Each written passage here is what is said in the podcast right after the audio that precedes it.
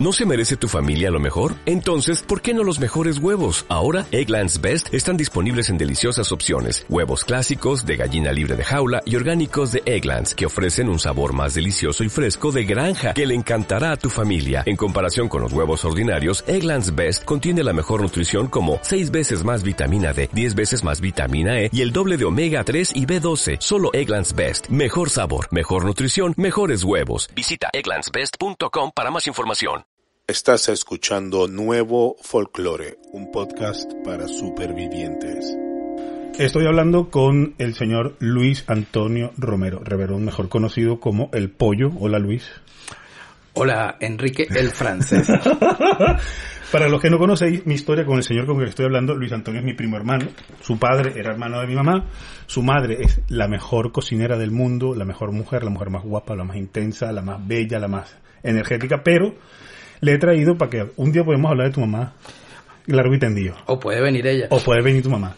Eh, puede venir mi tío Luz María. Pero me gustaría que habláramos de algo que a mí siempre me ha llamado la atención y es la razón por la que te traigo aquí, que era básicamente no tu historia como artista, que el que te conoce la sabe, pero también la podemos comentar, pero sí de qué era lo que ser, cómo era ser artista en Caracas en los años, en los años 80, en los años 90, sobre todo a nivel de lo que eran inputs, sobre todo musicales, ¿no?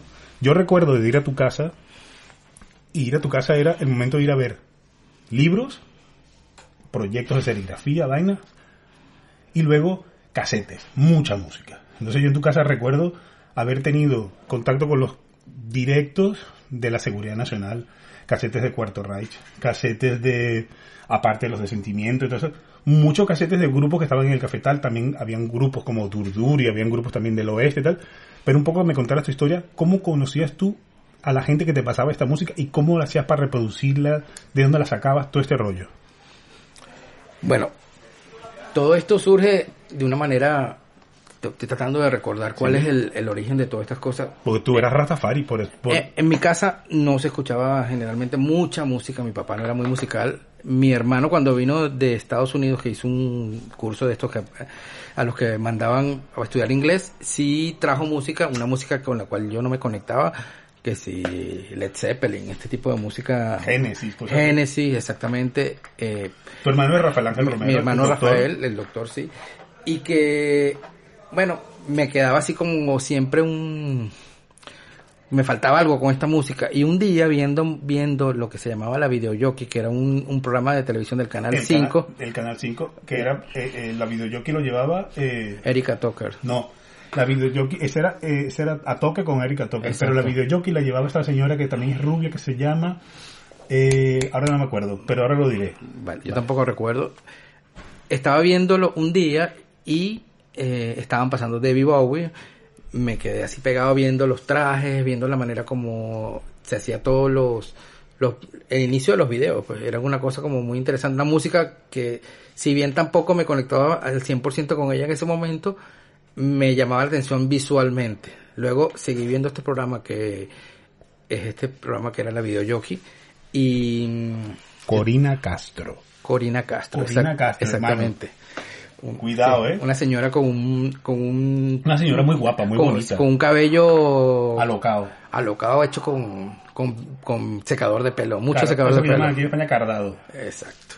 Y bueno, un día pasan Bob Marley, una persona que yo no conocía, en un concierto en California, recuerdo, y me quedé pegado viendo a aquel señor con un pelo extraño que me recordaba a los pordioseros, pero con un swing insólito.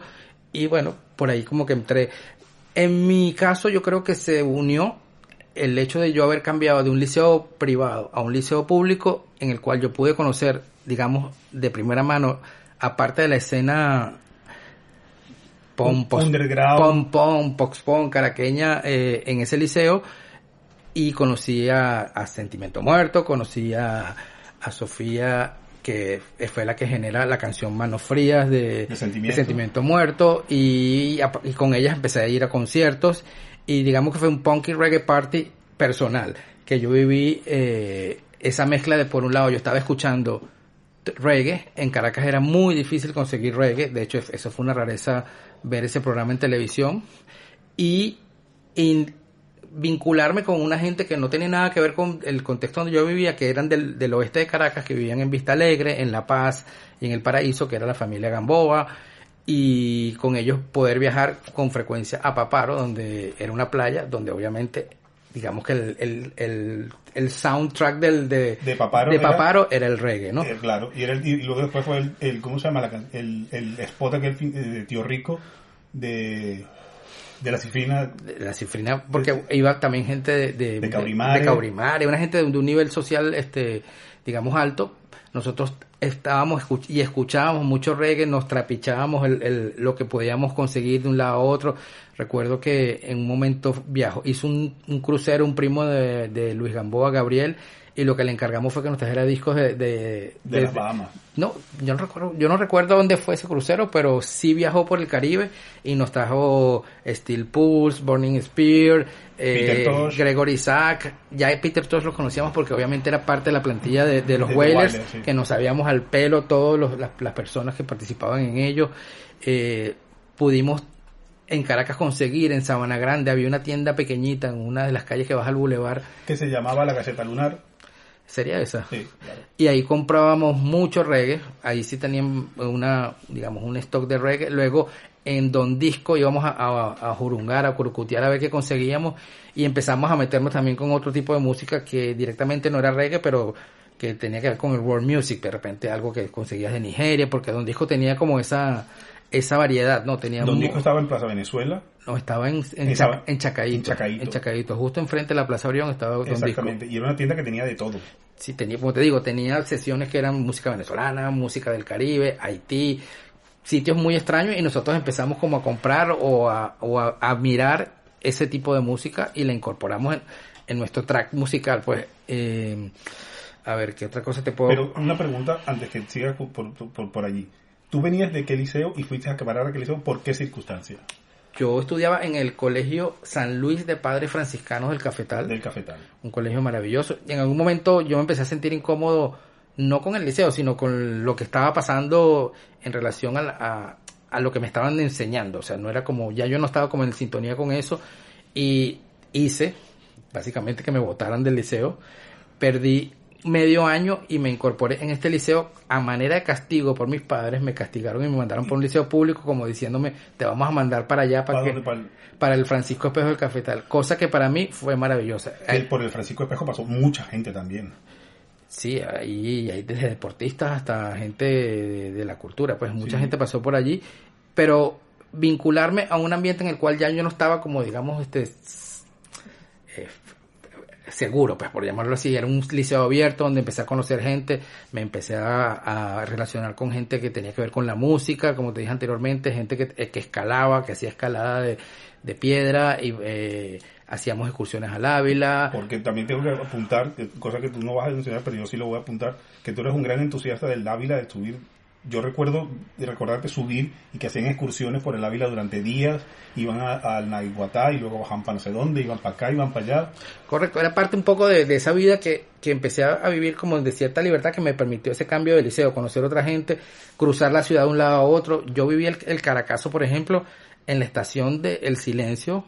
Cuando empezó ese peo, estaba yo en El Silencio con mis amigos de, de, de allá de La Paz y de Vista Alegre y no nos estábamos dando cuenta, estábamos tan eh, en nuestra nota, habíamos fumado un porro, qué sé yo, y estábamos y no nos estábamos dando cuenta de lo que estaba pasando y yo viví el Caracazo, digamos, en el tránsito entre Vista Alegre y la Plaza Altamira y luego el Cafetal, que tomé. El último autobús lo tomé para llegar allá. Que llegabas a Plaza de las Américas el último momento. Llegaba hasta ahí, justamente, hasta Plaza de las Américas. Eh, te iba a comentar también, en ese, en ese momento de mi vida, yo empecé a, a, a trabajar con serigrafía. Aprendí a hacer serigrafía. Y en el taller de nuestro tío en común, en el, en el sótano, en el, en el, ¿cómo se llama? En, en el garaje, de- En el garaje el garaje del Rosario. de nuestro tío Rafael Ángel, instalé mi taller de, de, de, de serigrafía. Claro, porque, y perdón que te interrumpa, yo lo que también descubrí a través de ti no fue la serigrafía, sino la serigrafía tratada de esta manera.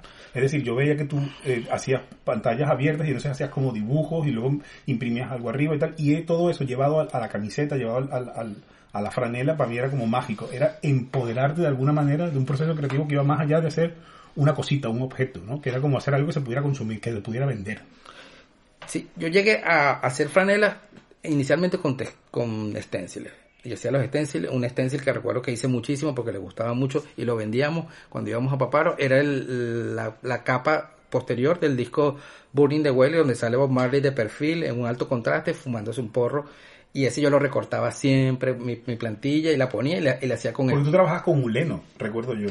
estos primero eran con spray. Luego aprendí a utilizar el ulano, que es, una, es una técnica como una, una película que se transfiere a la pantalla y te bloquea las partes que no quieres que pase la tinta y la otra Era verde, ¿no? eh, era y sigue siendo verde. sigue siendo un producto actual todavía.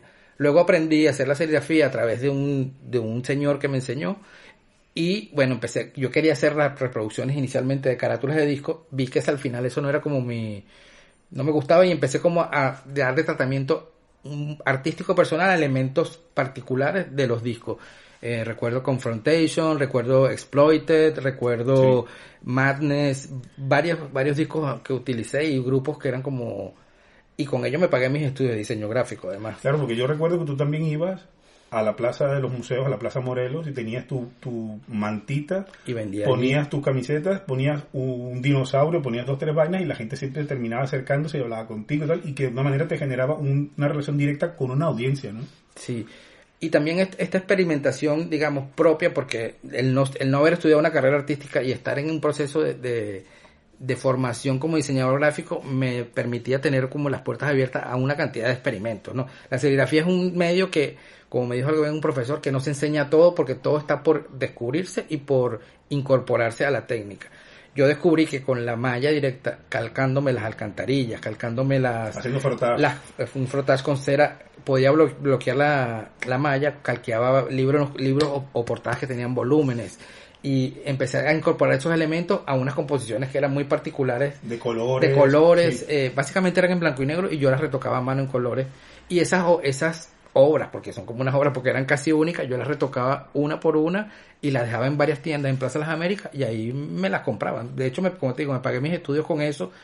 Una vez me conseguí al cantante de los gusanos, que ahora es un gurú, que no recuerdo cómo es su Torombolo. nombre. Torombolo. Me lo conseguí en De Puerto Ordaz, por cierto. en un sitio y me dijo, Luis, yo todavía tengo tu camisa, tu franela. Años después, como 20 años, una franela que había hecho en base a, a un libro sobre el comunismo y tenía como a Lenin por un lado y a otra cosa. Porque a mí yo recuerdo que, que lo que más me impresionaba era el no solamente el tratamiento gráfico, sino la dimensión de impresión en la camiseta, que era como muy poco habitual en marcas locales o lo que, o lo que llegaba a Venezuela, que era no solamente original, sino que era casi toda la camiseta, es todo El pecho completo. El pecho completo. Y eso es un estilo, hoy por hoy, lo que más se vende son cosas de esas, tan por delante como por detrás. Y, o sea, a mí lo que me llamaba mucho la atención era esa originalidad dentro de lo que había en la oferta local.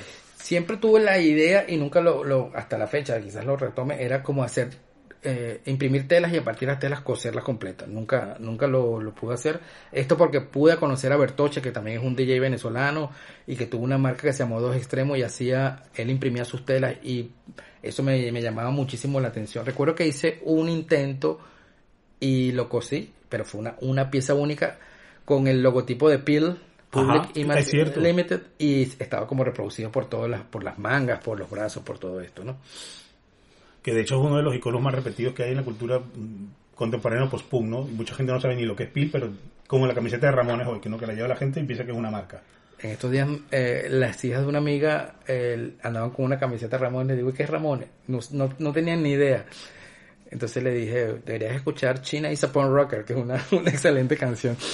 Pero bueno, eh, era eso también. Es cierto que en Venezuela habían muy pocos inputs porque la gente que la gente que viajaba, yo también recuerdo esto, que la gente que viajaba que traía discos, libros, revistas, tal, se quedaban con mucha información y hacían su obra a partir de eso pensando que estaban como innovando y luego compartían como lo menos con los demás. Entonces los inputs eran muy pocos o eran muy pobres. Sí, pero yo de repente mm, creo que entre el grupo de personas que, que estábamos y inclusive mm, eh, era, había como bastante generosidad. eh, había como una circulación, como tú hablabas de, de, de cassette, el cassette pasaba de mano en mano. Si tú grababas un cassette, por ejemplo, de Burning, Burning Spear, nadie lo tenía, eso lo, te- lo aparecía por otro lado. De pronto tenías un Sunplash que se hizo en Jamaica que no lo habías escuchado en tus manos y cómo me llegó esto acá, quién lo trajo. Las carátulas que cada quien además hacía de sus Ah, ahora vamos. de sus cassettes eran una cosa Otra cosa que a mí me influenció mucho y te voy a estar agradecido toda la vida fue cuando vi que tú diseñabas las portadas de tus propios casetes, ¿no? Para mí eso fue como, ah, claro, yo también puedo hacerlo y lo puedo hacer a mi manera y el referente que tengo es este. Bueno, a partir de allí, haz lo que quieras. y que era que cada quien se customizaba su casete y los, los personalizaban y hacían su rollo, que era una cosa que hoy por hoy es impensable.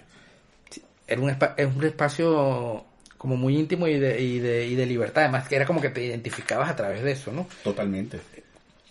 Ahora que comentas lo de la comunidad muy generosa, en tu comunidad cercana, ¿quiénes estaban? Estaba Luis Gamboa, en aquella época? Bueno, estaban los que eran los surfistas, que era un grupo de mayor de gente que no los voy a recordar ahorita todos, pero entre ellos estaba Ane Gamboa, Luis Gamboa, Pedro Gamboa, estaban unos chicos que eran de la California Sur, estaba gente que era de Prado del Este, de Alto Prado, estaba Enrique Galindo, que hasta la actualidad sigue siendo un surfista viejo de cincuentón y... ¿Longboard o normal? No, hace, hace con la tabla pequeña, y pero también hace mucho kayak hoy en día. Y luego estaban toda la gente que se fue incorporando, que sí, por ejemplo, Chuo y su hermano que eran gente de, de la Candelaria, unos PON, estaba por supuesto Daniel, Desorden Público, estaba también, conocí a Callayo, fuimos amigos no muy cercanos, pero sí hubo una relación siempre como cada vez que nos veíamos nos encontrábamos y había como esa conexión. Eh, estaba la gente de Zapato 3, luego todo en Caracas como, es como muy pequeño también. Sí, para mí, siendo del pueblo, conociendo tu historia a través de lo que eran tus amigos, pues yo veía que era una escena que yo no conocía, pero que después de todo eran tres o cuatro personas, o sea, y había una familiaridad y sí que había una especie de comunidad, aunque había mucha rivalidad también, pero sí que había una comunidad en torno a esto. Pero también había otro círculo que también es cercano donde tú vivías en casa, allí en, en, ¿cómo se llama? En Valle... En Llano Verde. En Llano Verde, donde están Osvaldo, por ejemplo, también. Osvaldo Páez, que... Osvaldo Páez, que también que era un gran, es una persona muy generosa y que a mí también me influyó y me proveyó de muchísima cultura.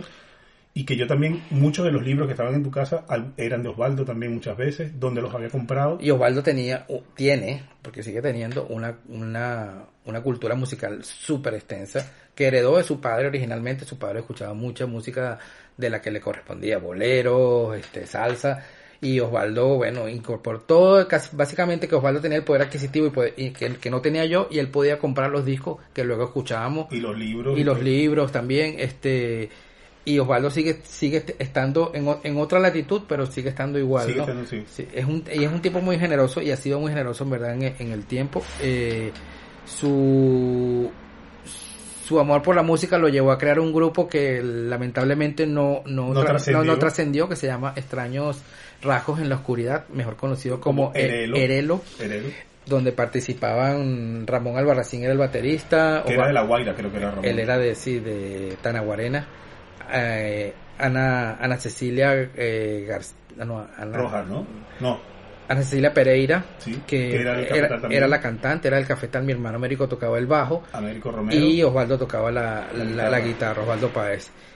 Yo este, llegué a escribirles una canción que se llamaba Detrás del arco iris, una cosa así, y está por ahí grabada, muy mal grabada en un concierto, en de los conciertos que se hacían en Caracas, que eran conciertos en casas, no, no eran conciertos multitudinarios, y en esos conciertos fue donde yo conocí a la gran mayoría de estos, de estos grupos. Claro, porque también había una movida en el cafetal que era como muy intensa, paralela a otras movidas que había, por ejemplo, en el oeste, que también había una movida más de reggae, de ska y tal, no sé qué. Pero en el cafetal había como un ecosistema muy, muy nutrido de muchísimas bandas de muchos estilos. y ahí pasaban no solamente Zapato Tres o Sentimiento Muerto, sino que habían otros Ahí nacieron los Amigos Invisibles. por pero también de ahí viene Cuarto Rage, viene de allí. También, claro. Holocausto también luego también pasa por allí, pero muchísimas bandas, yo qué sé. Eh, eh, etcétera, de gente también que era como de, de, allí de Chuao, ¿no? sí, sí, sí, Y también la red de estudios, de la red de estudios que había en el cafetal. Yo recuerdo que, por ejemplo, Erelo con, con Américo René y Osvaldo grababan en Santa Marta, donde vio Rafael Ángel ahora en un estudio, y yo recuerdo haber ido con ellos. También recuerdo haber ido, en, la Limón, en la Limón había un estudio.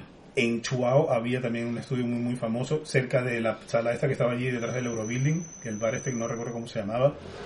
O sea, que había como una red ¿Tú recuerdas haber ido a algunos de estos sitios? Yo recuerdo haber ido a algún, algún ensayo de, de Erelo eh, en el Limón. Eh, yo no, no era mucho ir a ensayo porque me parecía como bastante aburrido. Mm. Pero sí, sí, sí, muchísimas fiestas que se hicieron en el cafetal, en en parques, en terrazas, en, me refiero en apartamentos que tenían penthouse. En, salas de fiesta. En salas de fiesta, que el cafetal está cundido de salas de fiesta.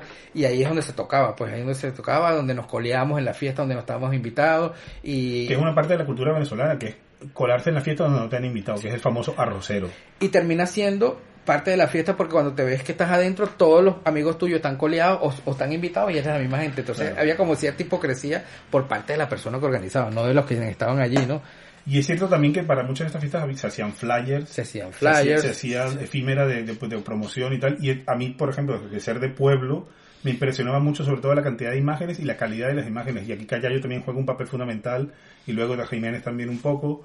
eh, pero que había esa movida, ¿no? De flyers, de pósters, de tal. Sí que lo había, pero obviamente el, el, el- el- factor económico no lo hacía como masivo, ¿no? No, evidentemente. Era como una cosa que de repente tú conseguías en algunos puntos estratégicos, podías ver estos afiches pegaditos, flyers que tenían forma tamaño carta y bueno, era como ese, esa cosa. Lo, lo que quería como retomar es esa idea de que te decía de que Caracas es tan pequeña que nos empezamos a cruzar todos. Pues yo empecé a estudiar diseño, yo no estudiaba en, un- en el Instituto Neumann, que era como el mainstream, ni- ni en el Caracas, estudiaba en un instituto más pequeño, pero habían conexiones de algunos profesores o personas que estudiaban allí, que tenían conexiones a su vez. Ahí tenemos amigos en común, como eh, Joaquín Urbina, que, estudia- Claro. que estudiaba en el, en el Instituto Neumann, que luego, luego se, pasó por diseño. luego se convirtió en prodiseño, pero los cuales yo los frecuentaba a ellos y digamos que mi vida, parte de mitad de mi vida como diseñador la pasaba afuera de la Neumann con mis amigos de la Neumann y mi parte de mi estudio lo pasaba en el Villasmil, que era un instituto más pequeño, ¿no? Exactamente, era el Instituto de Villasmil. ¿Que estaba dónde, perdón? Muy cerca donde estaba la Neumann eh, inicialmente, que la Neumann estaba en, el- en Los Ruices y nosotros estábamos en California Sur. En la California Sur. Exacto. En el área donde están los galpones. No, no, esto este, estaba en un centro, en un edificio que se llama, es como un cubo negro que hay ahí, la torre, Torre Centro Seguros La Paz. Me suena. Exacto. Me suena haber pasado por ahí.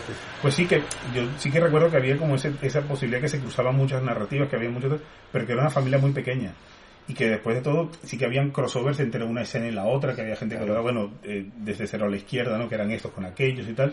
Pero que era una movida que a mí todavía se me sigue escapando. Y un poco lo que me gusta, que me gustaría que me comentaras era, pues, cómo era ir a esas fiestas, los horarios que se hacían, ya no lo que se veía, lo que se hacía, pero sí un poco el hecho de iban a, se iba a pie, se iba en, se iba en, carro con alguien, Uno siempre, uno siempre salía de la casa y no sabía cómo ibas a volver. Esa era una, una de las cosas que, que estábamos claros.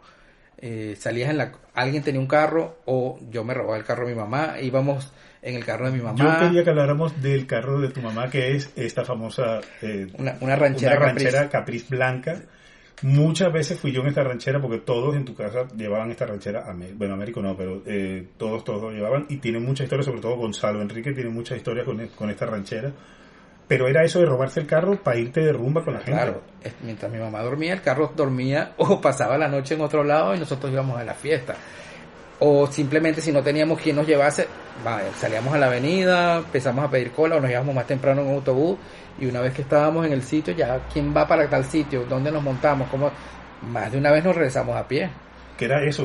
Yo recuerdo que muchas veces en Caracas, que es una ciudad incaminable, había mucha gente que caminaba un montón. Sí, sí. Y, y era bastante peligroso. Ahorita yo recuerdo una vez que una vez iba yo solo y se pararon unos, unos tipos en un carro y así como que me llamaban para que me montara en el carro y yo inmediatamente salí corriendo para el lado contrario, obviamente. Este, pero sí te podía generar, te tiraban una piedra, cualquier cosa que podía pasarte en la, en la, en la calle y más uno se, uno se veía como un adulto, pero uno era un niño, básicamente Y con esa pinta. con esa pinta, andando con un zarcillo en una oreja, con los ojos, con los ojos pintados. Invitando que te pegaran. Sí, exacto. Con, con toda la. como poniéndose la papaya, como decir.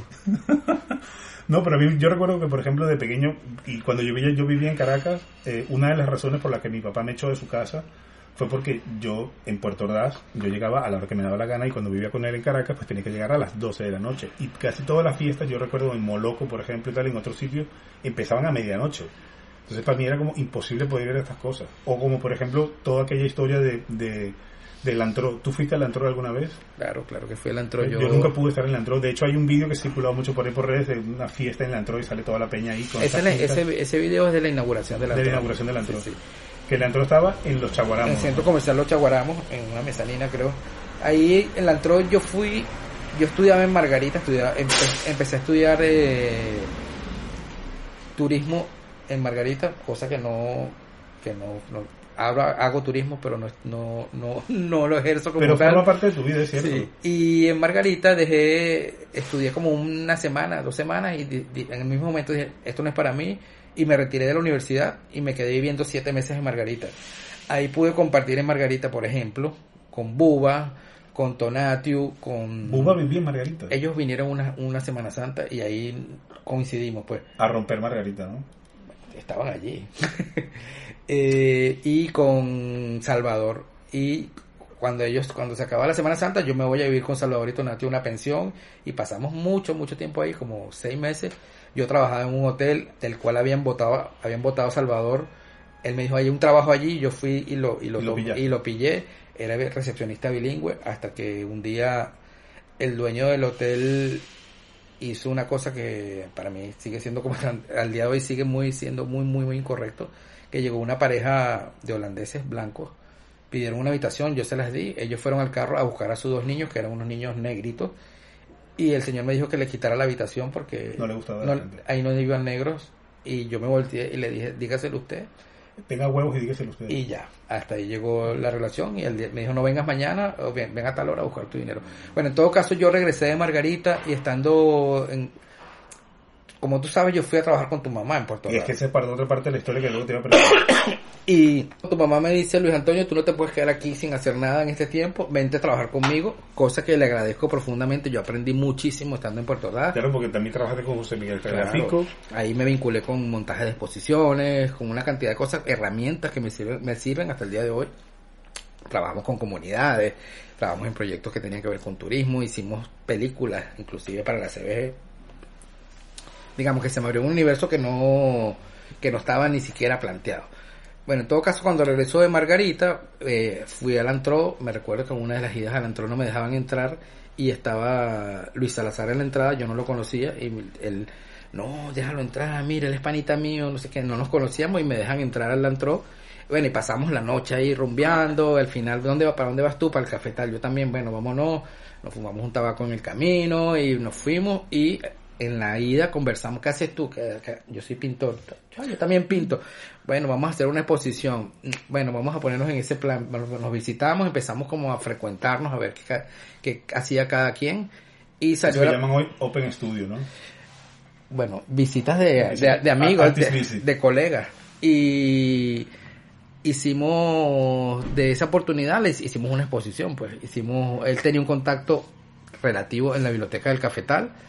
Quizás yo tenía como más la capacidad de organización. Yo siempre pensé que porque tú estabas en el cafetal, ah, tú eras la persona que había sido que... el- No, él tenía contacto ahí por alguien de su familia, porque él vivía en ese momento en el Cafetal, Ah, vale, sí. en Caurimare. Y nada, eh, em- organizamos la exposición y salió una exposición muy interesante que se llama Arte Babilonia, que nosotros, el, digamos que el gran statement era que estábamos en contra de la ciudad, muy a lo, a lo, A los Rastafari. a los Rastafari, ¿no? Eh, del progreso y tal y cual, y eran obras que hicimos cada quien desde nuestro Que era básicamente bidimensional, era pintura... pintura, escultura también También había, había escultura. había escultura, sí, había, yo, yo trabajaba en ese momento con un cemento.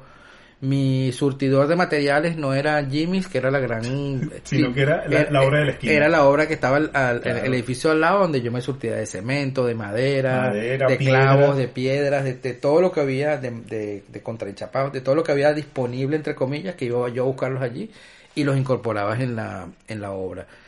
Y bueno, eh, digamos que esa es mi entrada al mundo del arte que se vincula a ese, a ese espacio que tú bien llamas el antro. Con Luis Salazar también empezamos a hacer performance. eh, nada, conocimos el performance. Nos- Nosotros veíamos muchos programas de, de televisión, Luis y yo Del Canal 5. del Canal 5 y Luis los grababa en un Betamax. Entonces nos íbamos a casa de Luis, nos metíamos un tabaco y, pues, y a ver a ver estos programas. Y entonces había mucho de Dada, mucho de futurismo, ese tipo de cosas y muy poca información de actualidad, digamos, este porque nosotros empezamos a conocer a Klaus Nomi a través de, de lo que llegaba, pues, Claro. pero, pero no había nada visual. Y bueno, decidimos, Luis decidió que íbamos a hacer unos performances y ahí yo me lancé con él y hicimos cuatro performances. En verdad hicimos cuatro performances. El ¿Estamos hablando de qué año? el primero fue en el año 87 y el último que hicimos fue en el año 88. Fue, Claro, porque la exposición en, en, en, en, la biblioteca de... fue en el 88. Fue en el 88. O sea que esto Sí. yo fue previo, ¿no? El- es que primero hicimos un performance, participamos en un evento al aire libre que era una, una roña de eventos. ¿Dónde? En la, en la, en la Plaza Altamira. Al- eh, se ponían los cuadros ahí, el- bueno, X. Y nosotros decidimos hacer un performance allí. Hicimos un performance que estaba estaban liberando a Nelson Mandela, entonces hicimos como una... Free Nelson Mandela. Un Free Nelson Mandela eh, sobre el apartheid, eh, nos, ve- nos vestimos como de blanco, hicimos una especie de, como de danza allí, una cosa muy improvisada. ¿Con muy- música o sin música? No, sin música, todo esto era sin música, Claro, sin recursos. sin tipo de recursos y con pintura que era lo que teníamos a la mano y con eso fue que eh, pudimos hacer el performance, ¿no? Eh, la recepción fue nula, la gente no, la gente no, la gente no se lo, no se lo, no se lo bancó para nada, nada. esto no. esto no es arte, Bueno, porque estamos, tenemos que hablar que estamos hablando de un contexto social y histórico muy diferente al que era el español en aquel momento. En Venezuela no es que no existía, pero era estaba como muy sectorizado. El, el- el artista era una persona seria. Carlos Cruz Díez era un artista. claro. No un, un- un carajito que está ahí como haciendo esta mamarrachada en la calle. Y de ahí, bueno, empezamos a, formalizar un poco más los performances, o por lo menos lo- los, los estructuramos más, porque entramos de la mano de Johnny Ferreira a ser parte como de, del, del crew de, de Johnny. Entonces, Claro, porque Johnny Ferreira en ese momento que tenía... eh, Johnny, eh, él, tenía, él venía del antro, como el, el DJ del Del antro, antro. sacaba el antro y entonces él empezó a poner música en diferentes sitios. y- pero claro, porque luego hace el túnel en, ya en los no, 90. eso ya es los 90. Eh, esto se hizo en un sitio que no voy a recordar el nombre ahorita, en el Rosal. eh, y se hizo dos performances más, se hicieron en, en Mazo Club, que es mucho más a- a- hacia finales del 88 por allí. El primero se llamó Apocalipsis RO04, que es un guion que hizo loquísimo de Luis Salazar. Y habían dos amigos que estaban allí, yo ni me recuerdo ni quiénes eran. Y era como básicamente una clase de aeróbic dirigida por Luis Salazar Dios. y nosotros hacíamos aquella cosa, pero el- eso se salió de las manos, menos mal que se salió de las manos, que Luis tiene la capacidad de improvisar y es un tipo, wow, es muy especial. Y se empezó a tomar la pintura directamente del, del frasco y le escupía al público y el público reaccionó y nos lanzaban los vasos, los ceniceros, todo y se convirtió como una, una batalla campal. Tanto que yo salí con, tengo cuatro puntos en esta mano, que fue, es a partir de, de esa Esa de esa, de esa, de esa acción y el, el dueño del negocio nos quería cobrar los vasos. O sea, imagínate tú cómo, cómo fue el, el inicio de nuestra relación con Johnny Ferreira. Johnny después nos contrató un par de veces más y bueno, estuvo, estuvo muy bien, muy bien. De verdad que no es una cosa que yo, digamos, que yo hubiese hecho por cuenta propia, pero que fue bueno que Luis me estimulara a hacerlo y está muy bien, pues. Sí, creo que, creo que Luis no solamente es un buen emprendedor cultural en el sentido de que hace muchas cosas, tal, sino que es un tipo muy provocador y seguramente muy seductor para hacer este tipo de cosas. Y este poder lo tiene. Yo no le conozco a él mucho, yo le conozco por tía o alguna vez, pero no le conozco mucho. Oye, una pregunta. De la movida que había en Tarsilandia, que yo también recuerdo que había muchos conciertos, ¿a ti no te suena de...? de No, Tarsilandia no, esto se llamaba Juncolandia. Juncolandia, exactamente. Juncolandia es, es, es vía hacia el Junquito. Eh, yo no fui, la verdad es que se hicieron dos conciertos y yo no fui. Era muy lejos para, Era muy lejos. para yo ir, eh, no tenía manera de desplazarme ahora me ha venido a la cabeza y pensaba que, que, que tú sí como que habías ido. No, yo, digamos, de los conciertos iniciales míticos, eh, los Toldos del Rosal, que sí fui, fuimos a los que se hicieron en, no me voy a acordar el nombre de ese local, en Sabana Grande, y bueno, y muchos que se hicieron en el, en el, en, en el Linus de Macaracuay, En un teatro que también está ahí en las Mercedes, también, por supuesto, en Teatro 8, Teatro 8. en. Teatro 8, sí, íbamos bastante allí. Esos son posteriores, bastante son posteriores. sí, más hacia el no- 90 por allí, sí, sí. Yo dejé de frecuentar esa, esa movida a partir como del año 91, por ahí ya yo no, no fui más a, a esos conciertos. Claro, porque tú entonces cuando terminas, pues, ¿verdad que a- después de eso qué haces? Me, me empiezo a estudiar diseño en Caracas, Pero estudiar formalmente. formalmente, sí. ¿Dónde? En el Villasmil del En. Villamil, claro. Claro, porque también tienes una carrera como diseñador. O sea, yo recuerdo que tú hacías libros. Bueno, la opción de estudiar diseño para mí era porque no había una escuela de arte formal en ese momento. Mm. Y cuando ya abren la escuela de donde tú estudiaste, que era el Armando Reverón, La vía esa par. me, me invitaron a que, a que participase ya yo no tenía como ganas, ya yo estaba en otro en otro, En otro rollo. en otro o sea, rollo. fíjate que para mí eh, siempre es como particular, porque a veces la gente considera que estudiar Bellas Artes es una tontería, que, que creo, que creo que lo es. Pero personas como para mí, a mí me fue muy bien, no porque yo quisiera ser artista, sino por aprender cosas y tener información histórica para poder justificar tu propio trabajo. El Armando Reverón yo aprendí muchísimas cosas, claro, pero tu, tu experiencia es diferente a la mía y a la de mucha gente. ¿Tú cómo consideras que vale la pena ir a la academia o no? Yo creo que estas son decisiones personales y que se toman y una vez que están tomadas, eh, te, Te- te te- apaña. te moldean o no. Es, un- es una cosa, yo, por ejemplo, yo no estudié en una, academia de, de arte, estudié en una academia de diseño que me permite otras herramientas, otra manera de pensar, quizás la Más práctica, ¿eh? Quizá la estructura del diseño me permite, me ha permitido a mí, por ejemplo, gestionar programas, gestionar este Sobre- residencia, sobrevivir. sobrevivir, tener, tener una publicación, Claro. todo ese tipo de cosas, a lo mejor no las hubiese hecho si, si, estu- si hubiese estudiado arte. El no estudiar arte también me permitió conocer el arte desde otra perspectiva y Mm. desde la experiencia de los artistas que iba conociendo. Claro, porque tú participaste también en la Bienal de Guayana, eh, también junto con Mu Blanco y también, también estaba José Antonio Hernández Díaz, que creo que eso fue en el año, eso sería final de los 80. Yo participé en tres bienales de Guayana. Exactamente. La primera fue en el año 91, Sí, que se hizo en el año 91 y continuó hasta el año 92 porque hubo como un, un break ahí. La segunda fue en el año 94 y la segunda ha de ser en el 98, si mal no recuerdo. Mm. Sí.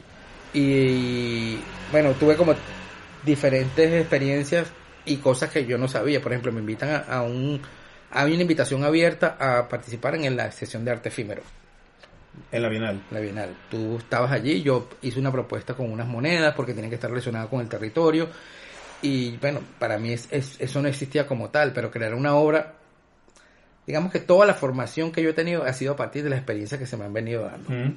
aparte de unas herramientas que obviamente que todos de alguna manera u otra las adquirimos. Eh, esta experiencia en la Bienal me permitió pensar en el arte de otra manera. Yo no tenía como ninguna idea de qué es arte efímero ni cómo se hace esta cosa. Y era una, básicamente era como una especie de, de lo que llamaban una verbena de arte, Sí, era. en la cual cada quien presentaba su, su cosa, su vaina. Eh, La de los fuertes fue la primera Bienal que participaste. esa fue la primera Bienal que Eh, participé. comenta un poco cómo fue, cómo era esta instalación, porque es difícil comentarla desde un punto de vista estético. Es decir, bueno, ¿y eso que es una línea? Pues sí, es una línea. Bueno, se- eh, la obra se llamaba El Ralego. Es una obra que yo basé, y fíjate que las experiencias, como te digo, de alguna manera te moldean.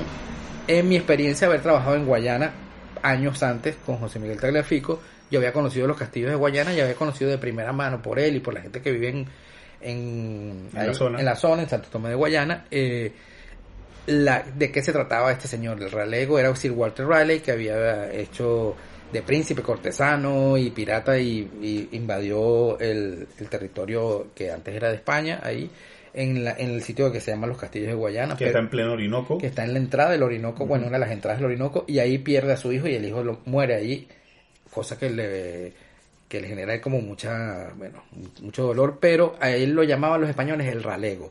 Esa palabra yo la tomé en relación a el realego y el realero es una cosa que como digamos son- sonoramente funciona. La Bienal te invitaba a que tú eh, hicieras un proyecto que tenía un monto de tanto. En ese caso creo que eran 10 mil bolívares y a mí se me ocurrió que era como bueno, inteligente como pedir, en vez de pedir algo para hacer algo, pedir el dinero para hacer algo, de la manera más literal. Yo les pedí que me dieran esos 10 mil bolívares En en, monedas en la moneda más grande, que es de 5 bolívares, un fuerte, que tiene una dimensión que creo que son como 2,5 centímetros, y yo hice una, una línea que En el suelo. en el suelo que empezaba de en la dirección donde, desde donde entró eh, Walter Riley al Orinoco hacia donde ella terminaba, ¿no? La idea era vincular esa línea con la noción del dorado. El la noción del dorado no es más que una idea de, de tú ganarte una lotería, una fortuna de la nada. Pues que, que- Bueno, que de hecho el, el fenómeno del dorado no está, no está para nada reñido con la cuestión del, del American Dream. Es exactamente lo mismo. Sí, esa cosa que, que tú por nada te ganas algo y o porque fuiste a hacer un emprendimiento y te ganas la fortuna de tu vida. Entonces yo hice esta línea que llegaron, llegamos como a ser como a 100 metros, me demoré el tiempo que me demoré, poner las moneditas, pam, pam, pam, y la gente se fue acumulando alrededor de ella, viendo, pero ¿qué es esto? ¿Qué está pasando? Que no sabían, no, ¿Qué hace este dinero tirado en el no se, no se atrevían a agarrarlas, pero tampoco se atrevían a, a, no ve- a dejar Ah, de no, verlas. a decir, bueno, nos vamos. No, No, no, no, eso no, eso no estaba es planteado. dinero. Yo terminé de poner mi línea y me retiré como quien se retira de una fiesta que nadie quiere que lo vea y no pasaron ni tres segundos y la gente se lanzó a recoger aquellas monedas, su dorado, y se las empezaron a meter en los bolsillos.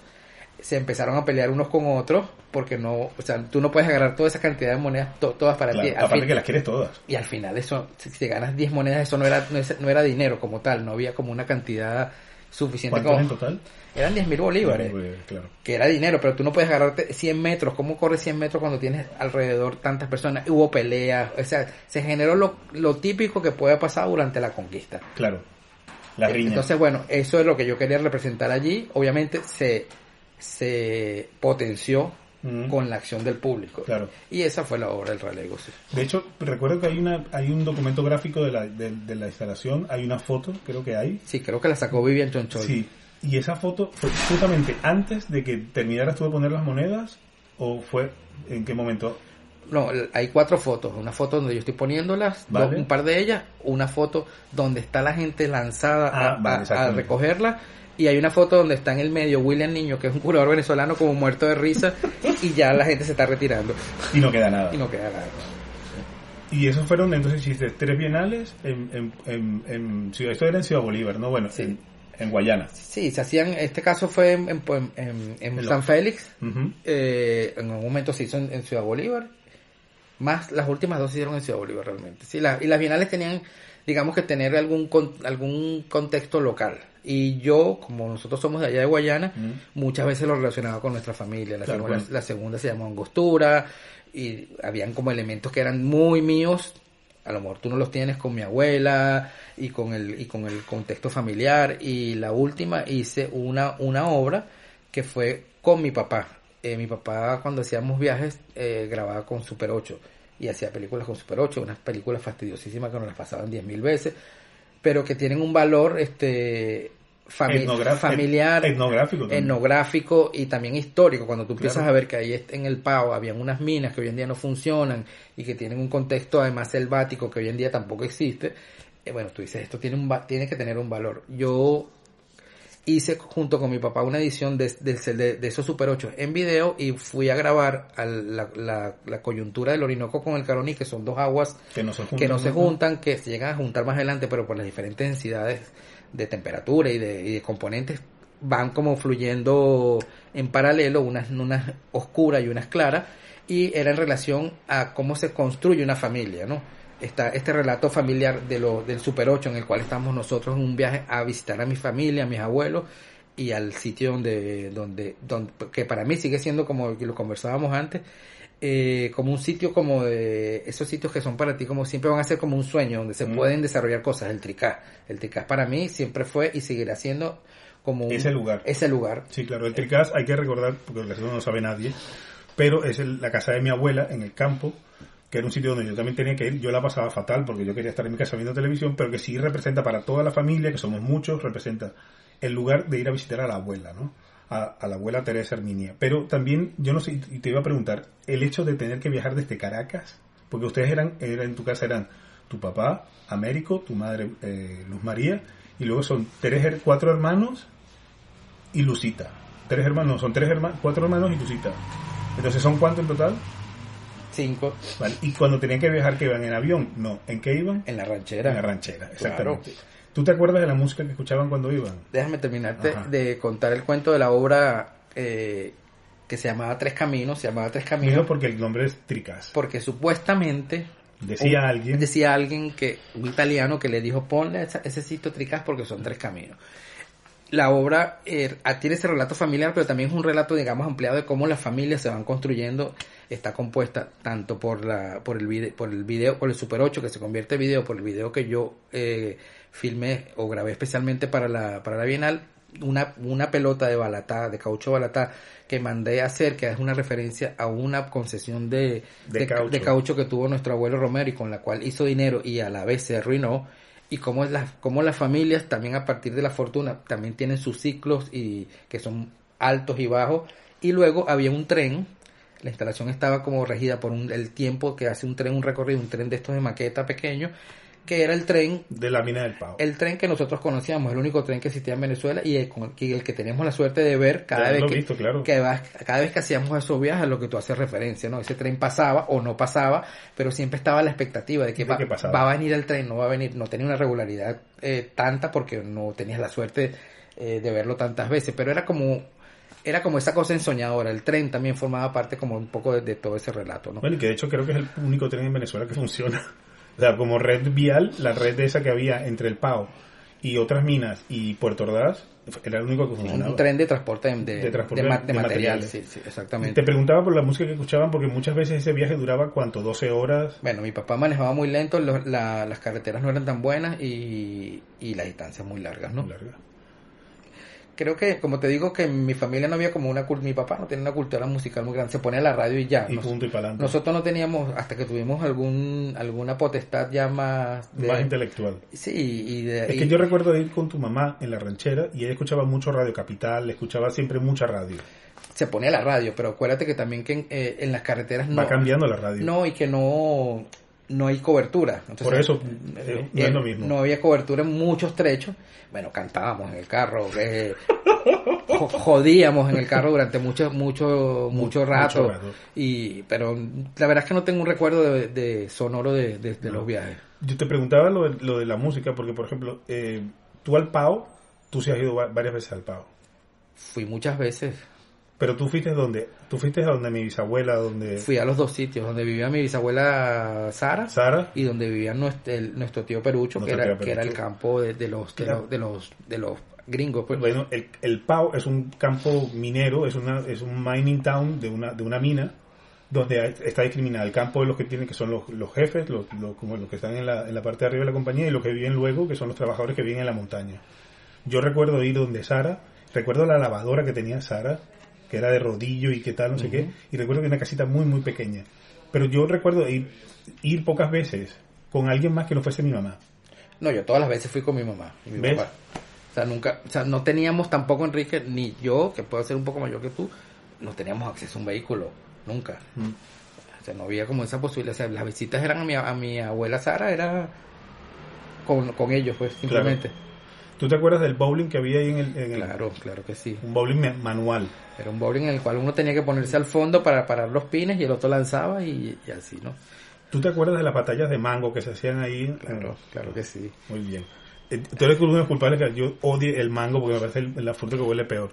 Eh, entonces tú, tú te pones eh, a hacer un trabajo como más vinculado al tema de gerenciar artistas, o gerenciar no es la mejor palabra, sino de trabajar con artistas en los 90 cuando empiezas a hacer La Llama y también empiezas a hacer la publicación de Pulgar.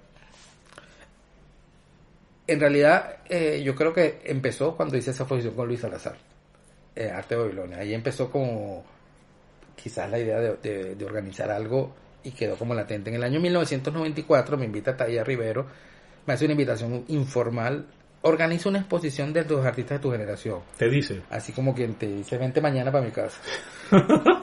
y bueno, yo decidí organizar mi exposición. Se hizo Índice, que fue una exposición bastante importante. que era una exposición que exploraba o intentaba explorar desde mi, mi ignorancia y mi perspectiva muy básica el, lo que estábamos haciendo en mi, mi generación o los que estaban alrededor mío con el dibujo dentro del arte contemporáneo venezolano que eran éramos Luis Poleo, era Dulce Gómez, Diana López, eh, Pablo Balini, Eduardo Molina, Carlos Julio Molina, eh, eh, Juan Nacimiento, eh, incluía a Alessandro Balteo que estudiaba ya en la Reverón, estamos hablando del año 94, Mm. y obviamente también estaba incluido, ¿no?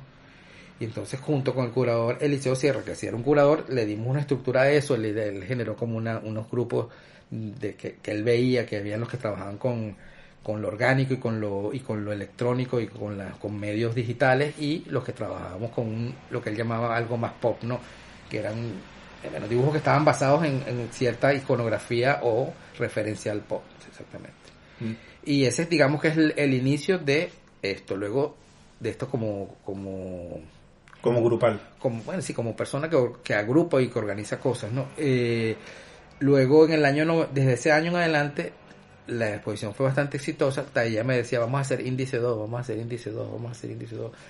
Y yo le saqué el cuerpo hasta el año 99, que le dije, no, no vamos a hacer índice 2, vamos a hacer pulgar, que es el dedo que acompaña el índice, que está al lado del índice, y que es una, va a ser una, una, una exposición, pero en páginas, una exposición que va a salir del museo. Yo pensé también en, digamos, en el, en el espacio físico que ocupa el museo en la ciudad, que está al, al margen de la ciudad, estaba el Museo Alejandro Otero estaba alejado del centro de la ciudad, en ese momento era muy difícil llegar si no tenías un carro. Claro, porque eso está ubicado en la Rinconada. Sí, lejos, ya casi en la salida hacia el oeste, más allá del oeste de la ciudad, eh, como suroeste de la ciudad. Y bueno, la propuesta fue, mira, vamos a hacer una publicación que sea una sala de exposición que pueda estar en muchos lados a la vez. Y nace Pulgar. Eh, el museo patrocina el Pulgar desde el año 99 hasta el año 2001 que ya uh, hubo un corte de talla, creo que sale del museo, y ya también eh, hubo un corte de presupuesto. Yo empiezo como a buscar otra, otras, otras fuentes de, financiamiento. Primero fueron amigos, hasta que di con la Fundación Prince Claus en, una visita a Londres. Me reuní con Els van der Plas, que era la directora para aquel entonces, y le gustó la propuesta. Y hasta el final de los tiempos, que fue en el 2010, cuando se hizo una retrospectiva aquí en España, en el MUSAC de la revista Pulgar, eh, concluye el proyecto.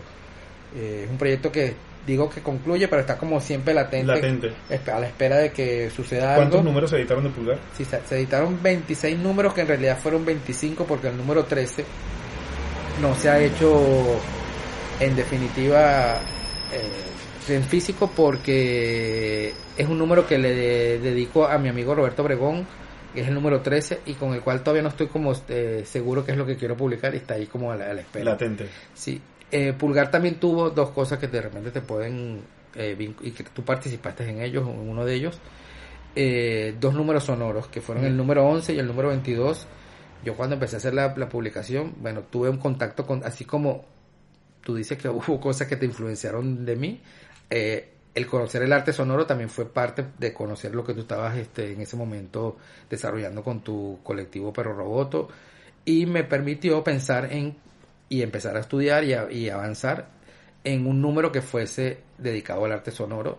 Y cuando llegamos a un número que se repite, es decir, cuando 11, eh, dije, bueno, este es, el, este, este es el número que va, va, a funcionar como arte sonoro. Luego en el 22, Repite. Se, repitió nuevamente el, el, gesto. el gesto.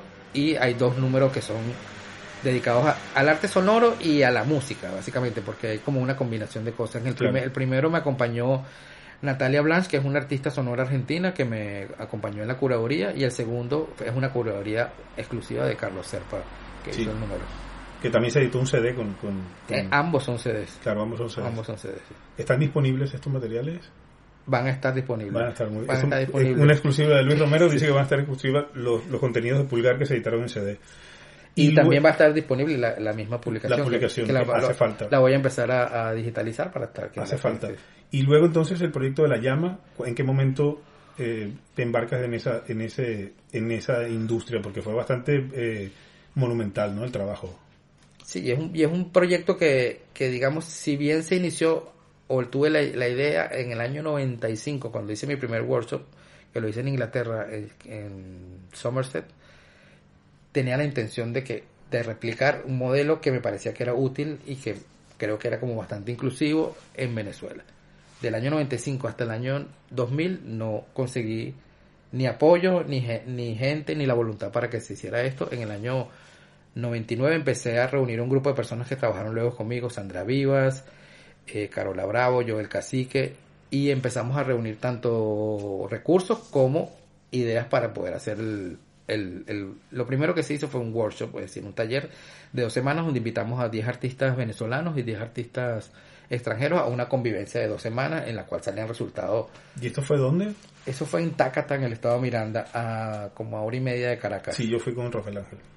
Ahí convivimos esas dos semanas. Eh, obviamente era cosa, una cosa como muy, muy a lo interno, pero el último día se hacía un Open Studio.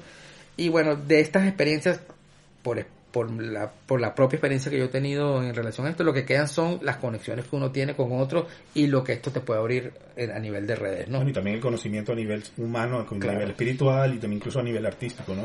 Sí, eh, pero es importante como esa conexión que se genera porque eso abre otros caminos para otros artistas en otros lugares, ¿no?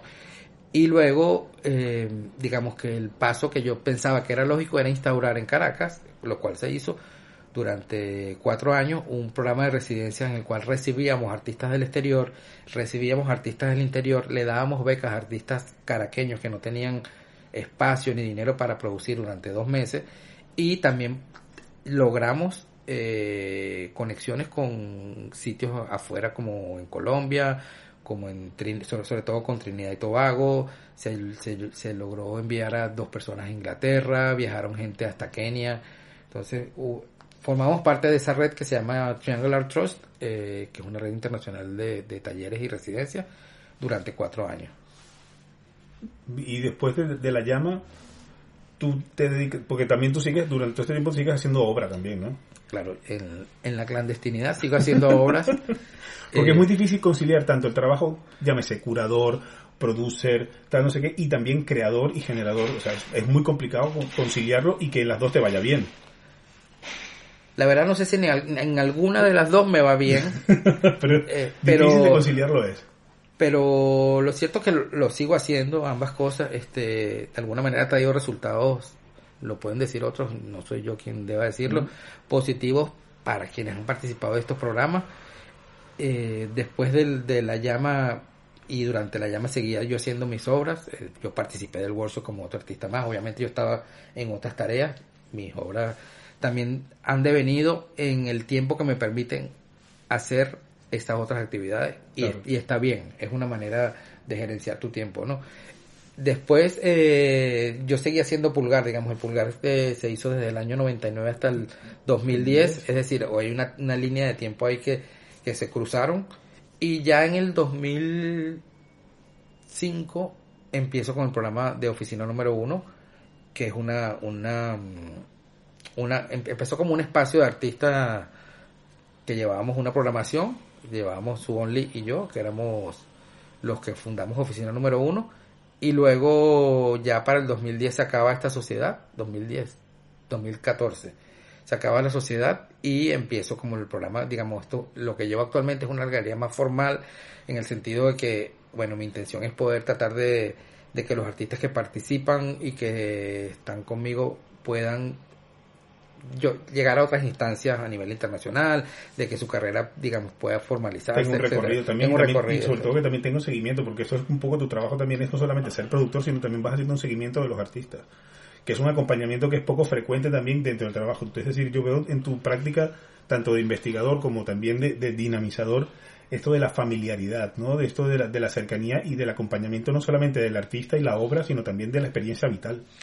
Sí, y se da y no se da, Enrique, porque obviamente que hay personas que este, con las cuales se dan este tipo de, cosas naturalmente, te, te, relacionas y otra gente que también tiene su manera de ser, de actuar y sus intereses que no te permiten esa cercanía. No, y este, seguramente que tampoco te permiten la continuidad en el tiempo. Exactamente. Y, y son cosas que hay que aprender también como a dejar que pasen. No, y a disfrutarlas. Y a disfrutarlas en el tiempo que fue. Es como cualquier relación. Claro, es como el, amor también es así. Exactamente. Entonces tú estás ahora eh, muchísimo más vinculado con el proyecto de, de que estás haciendo como generador de, de, de, este tipo de, ya no se llama de art courier, pero sí un poco de facilitador y tu obra que estás haciendo ahora, por ejemplo, a nivel de, tu trabajo, yo qué sé, de pintura, de dibujo que estás haciendo. Bueno, yo estoy desarrollando... Porque yo te... la pregunta es capciosa, porque yo te veo ahora como mucho más con ganas de hacer fotografía.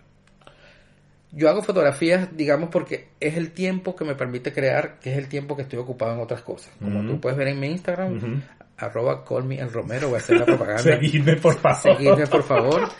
no te preocupes que el podcast va con el, con el adjunto de, de, la dirección de, eh, Instagram. Nada, hago series, hago series en las cuales me estoy involucrando, me interesa, lo que estoy haciendo ahorita es una, una noción del trampa ojo, como cualquier imagen que puede ser una trampa de ojo, cualquier imagen es una, es una, es una ilusión y una falsedad, eh, y que están, tienen muchas referencias a proyectos que quiero desarrollar en lo pictórico, es decir, ahí en ese conjunto de imágenes que yo estoy posteando actualmente son apuntes que van a terminar siendo, no literalmente, pero parte. material. Y para eso es que lo que deberían funcionar las redes sociales realmente como una libreta de apuntes. O sea, yo tengo mi libreta de apuntes y esto es lo que estoy haciendo que me interesa para luego desarrollarlo para X o Y, no para decir que ese es el punto final.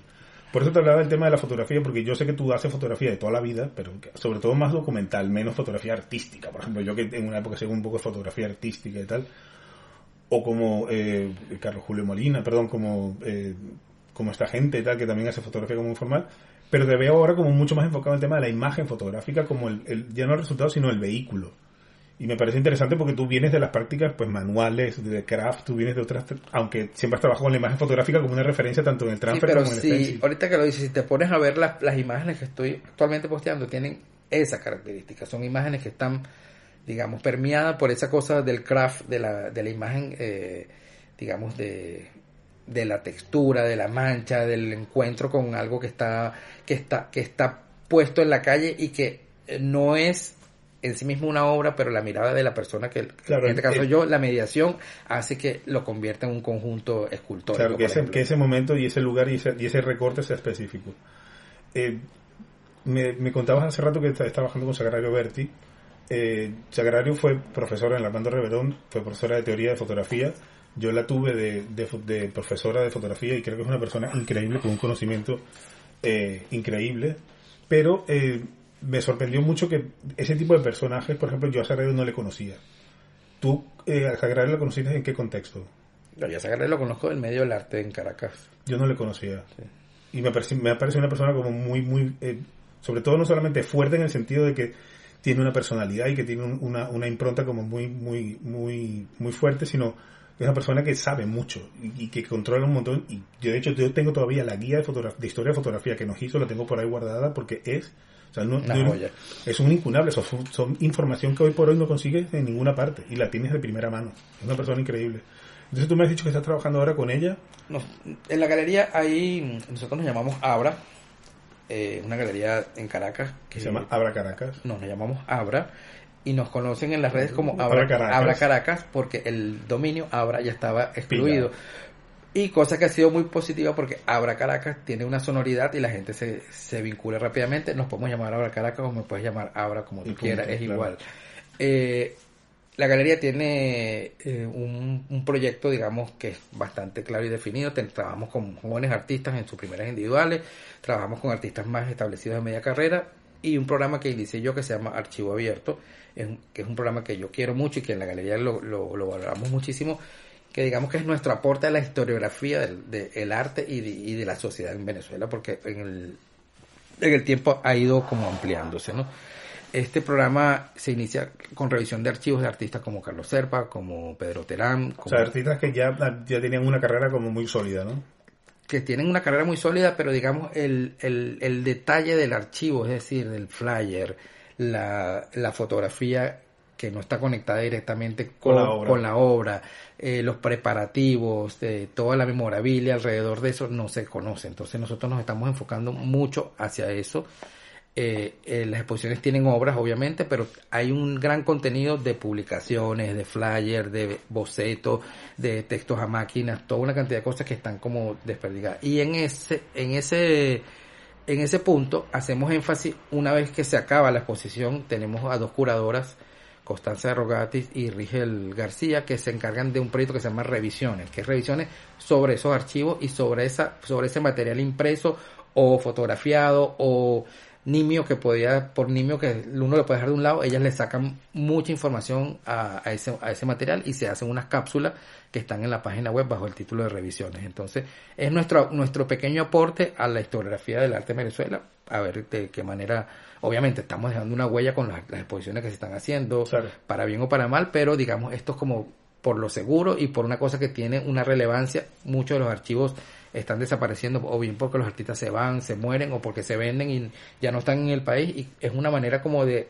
digamos, tratar de vamos a resguardar esto aquí, aunque sea... ¿no? Y de registrarlo y darle un orden, que es lo importante. No solamente el, Sí. el trabajo del archivista no solamente es guardar, sino es guardar y ordenar según un criterio. Correcto.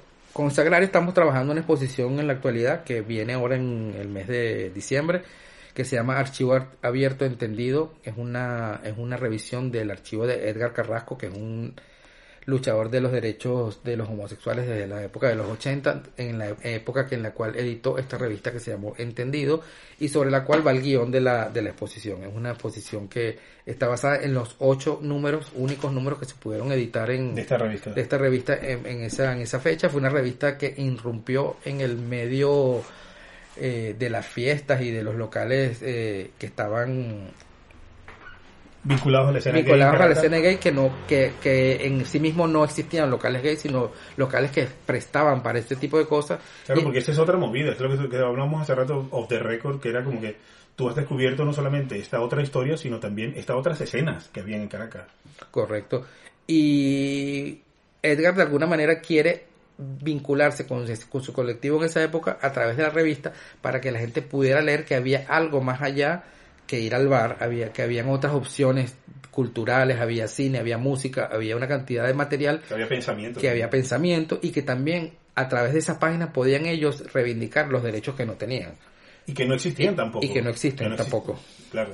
La- Todavía no existen. todavía no existen en Bueno, porque Venezuela. ese- que esa es otra, que mucha gente se piensa que Venezuela, porque tiene un- supuestamente un gobierno de izquierda, pues ahí todo es eh, derechos humanos y cosas de estas, y todavía los colectivos LTGB, como muchísimos otros colectivos minoritarios en Venezuela, siguen siendo residuales y maltratados absolutamente. Como los indígenas y los aborígenes, exactamente igual. es lo mismo.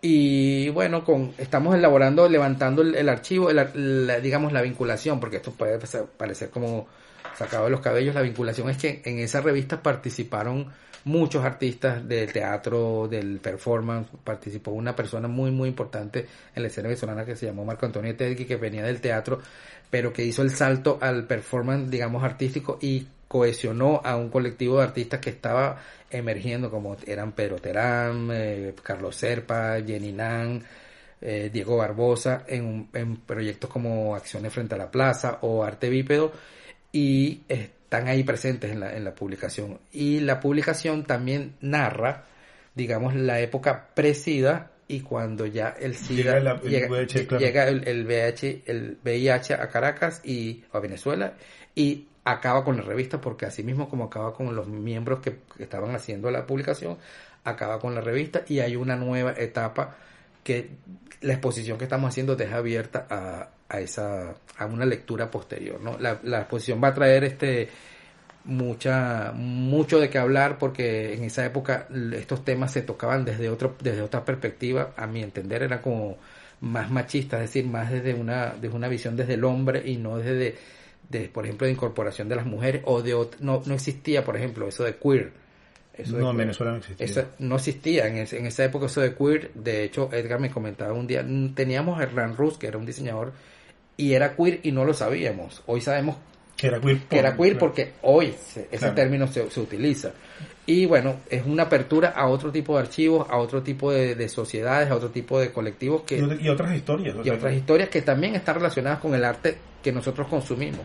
Todo está como, es eso que yo te decía anteriormente, Caracas es un pueblo chiquito, Venezuela es un pueblo chiquito, y todo se va conectando. Tú empiezas a ver los retratos que están allí de que hizo Luis eh, Julio Bengochea, que fue un fotógrafo panameño radicado en- Maracaibo, que retrató toda la escena gay, y tú empiezas a reconocer, aquí está este fulanito que trabaja en la Biblioteca Nacional, Claro. esta señora que está tal, este que es artista, y, y ves un, también un panorama de, de gente desaparecida, ¿no? Que están allí.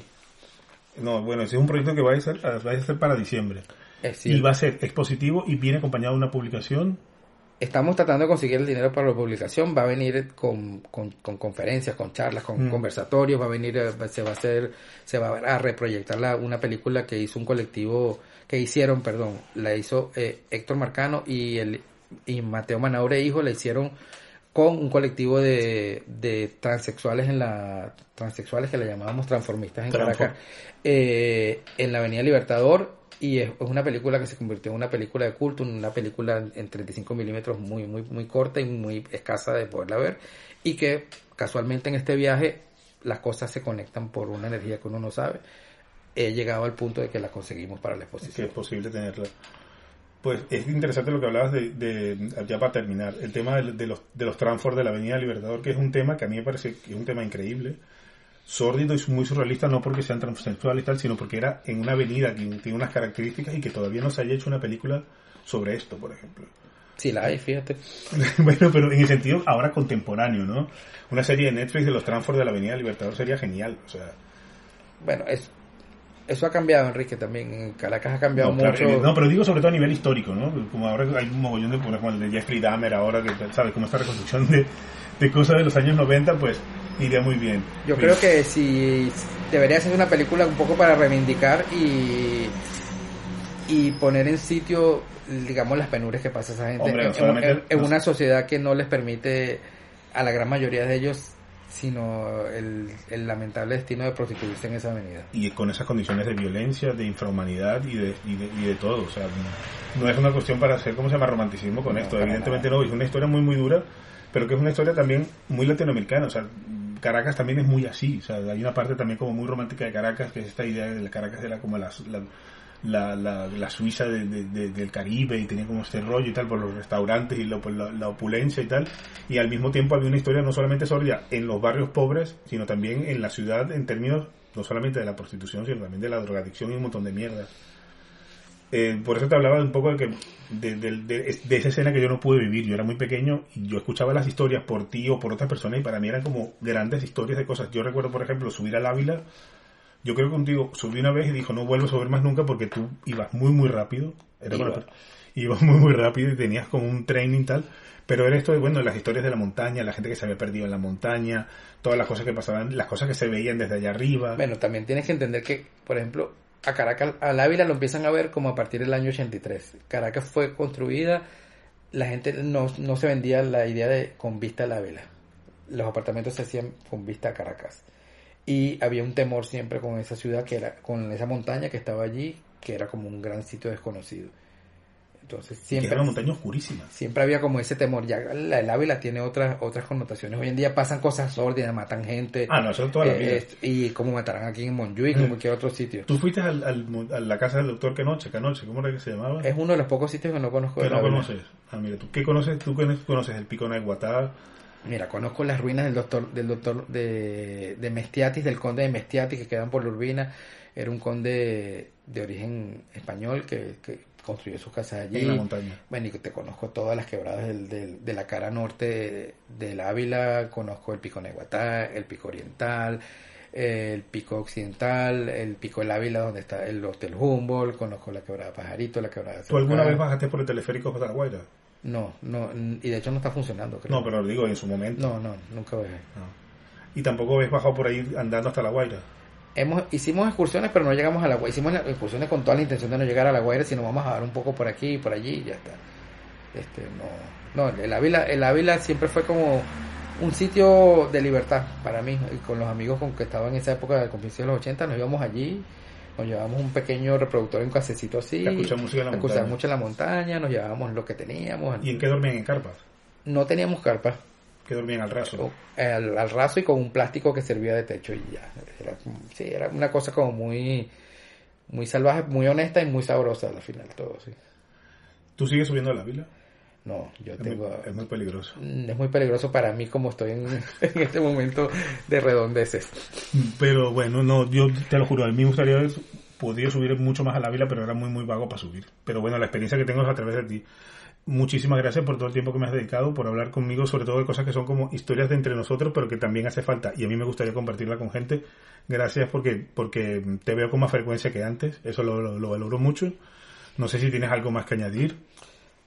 No, no, Enrique, eh, gracias siempre por, el- por estar aquí, por recibirme en Barcelona, por eh, yo valoro mucho lo que tú estás haciendo acá, lo sigo, eh, me parece que tanto tu trabajo como editorial como de, de estos podcasts tienen una relevancia por estudiarse, eh, siempre es un material como que está como a un lado Es un material que es para futuro, créanme. y que, y que siempre las cosas las tenemos que hacer sin pensar en el futuro. Claro, bueno, pero están allí. están Eso allí. es lo más importante, ¿no? Y bueno, y gracias a Dios, si es que, si es que existe cualquier Dios, como dice mi hermana, que somos primos y que somos cercanos. Por eso, y, y, mm, te lo comento también ahora que hace dos semanas vi a Rafael Ángel que vino, que tenía mucho tiempo que no le vi, ahora te veo a ti y no sé, siempre como que es bueno, yo soy muy antifamiliar, pero siempre es bueno reconciliarse con la familia, te quiero mucho, muchas gracias por haber venido.